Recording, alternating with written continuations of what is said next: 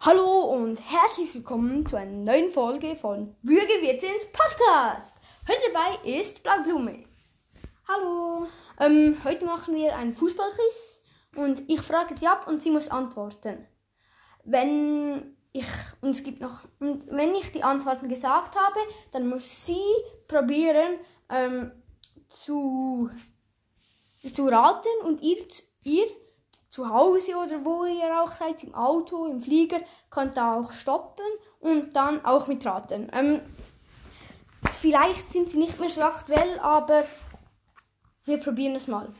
Wer war das erste, wer war der erste asiatische Teilnehmer bei einer EM-Endrunde? A. Japan, B. Südkorea oder C. Indonesien?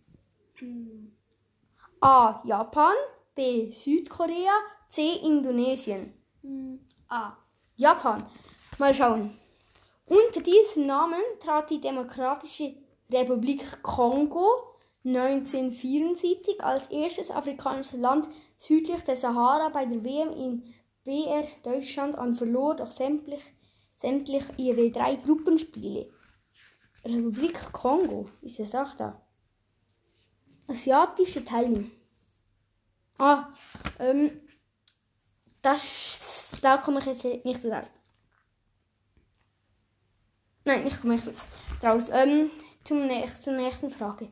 Welches asiatische Land erreichte bislang die Platzierung bei einem EM-Turnier? A. Japan, B. China, C. Südkorea. Südkorea. Bei der Endrunde 2002 in Japan und im eigenen Land schieden die Südkoreaner im ersten Halbfinale gegen Deutschland aus. Im Bild das Siegestor von Michael Ballack und wurde nach einer Niederlage im kleinen Finale gegen Türken Vierter. Das heißt, richtig. Hm, Jetzt gehen wir zu einer Frage zur EM. Wie häufig gelang es einem amtierenden Weltmeister, schon die nachfolgende Europameisterschaft zu gewinnen? A. Noch nie. B. Zweimal. C. Viermal. Noch nie. Noch nie, schauen wir mal.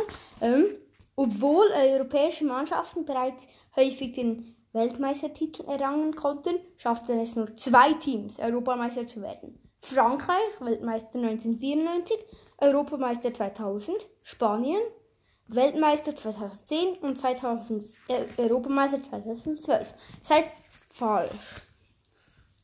Jetzt gehen wir in die Champions League. Ähm, welchem deutschen Team gelang nach einem 3 zu 0 Rückstand das wohl furioseste Comeback in der Geschichte des Wettbewerbs? A. SV Werder Bremen. B. FC Schalke 04. C. Hamburger SV. A.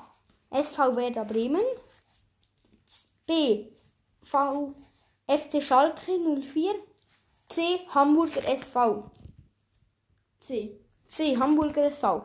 Erst ab 66 Minuten startet der SV Werder Bremen am 8. Dezember 1993 seine Aufholjagd gegen den SC Anderlecht und gewann das Spiel noch mit 5 zu 3. Zu diesem Zeitpunkt hatte die Hälfte der Zuschauer das Spiel wegen hoffnungslosen Spielstand und kalten Wetter bereits verlassen. Und es ist falsch. Und das war die neunte Folge von, Nein, die zehnte Folge von Würge 14 Podcast. Tschüss!